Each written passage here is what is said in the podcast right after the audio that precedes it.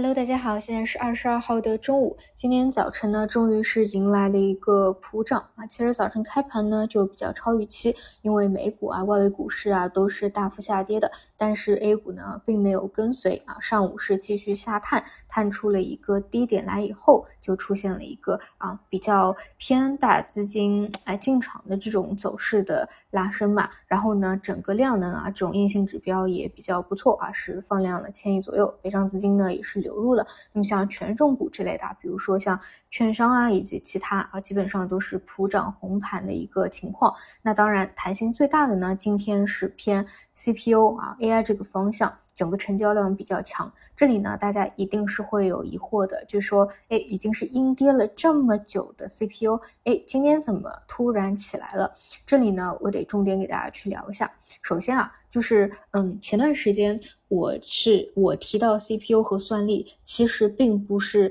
纯看 CPU 啊，纯看 AI 会提到，是因为华为，就是我一直是把它当成华为延伸出去的一个分支，是华为服务器、华为 CPU，就是是跟华为合作啊，供货商的这些公司，它是。核心啊，也是前段时间会比较好的，所以呢，在我看来，其实是华为逻辑的一个延伸。因为上半年很多资金在 AI 和 CPU 里面有较强的一个赚钱效应，本身呢，从调整的时间和空间来说都是比较充分的，已经比较长时间了。所以，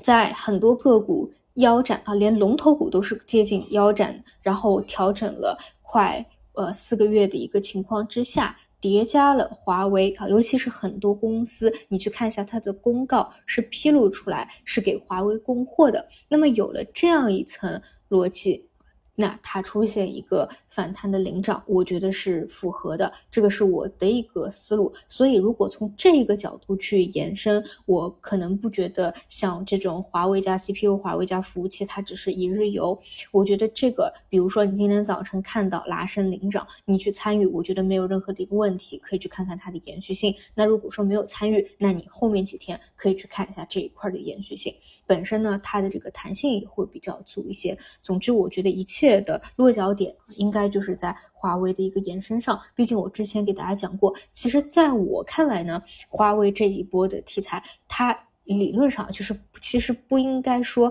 跟呃上半年的 AI 差很多，因为 AI 你可以理解为是北美的一个映射，是因为。北美的一些成果映射到我们 A 股，需要有一波行情，包括这是国内外共振的一个产业发展、生产力的一个变化。但是华为是我们自己国产替代的一个进步啊，这个意义对于我们来说，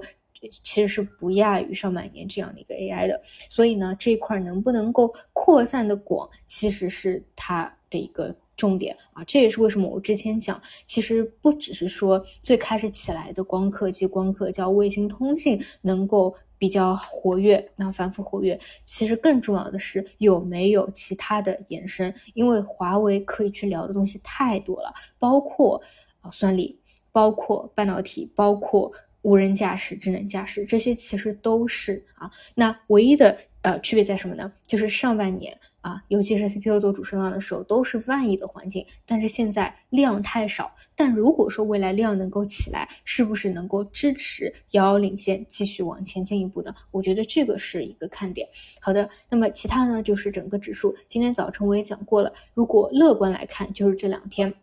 那如果悲观来看，那就那就不知道啊，这个谁也说不清楚。那么我个人的角度来说呢，我肯定是偏乐观的啊，所以就是希望市场真的能够今天早晨一个探底能够走好吧，好吧，这个还得走一步看看一步。好的，那么以上就是今天五评内容，那我们就晚上再见。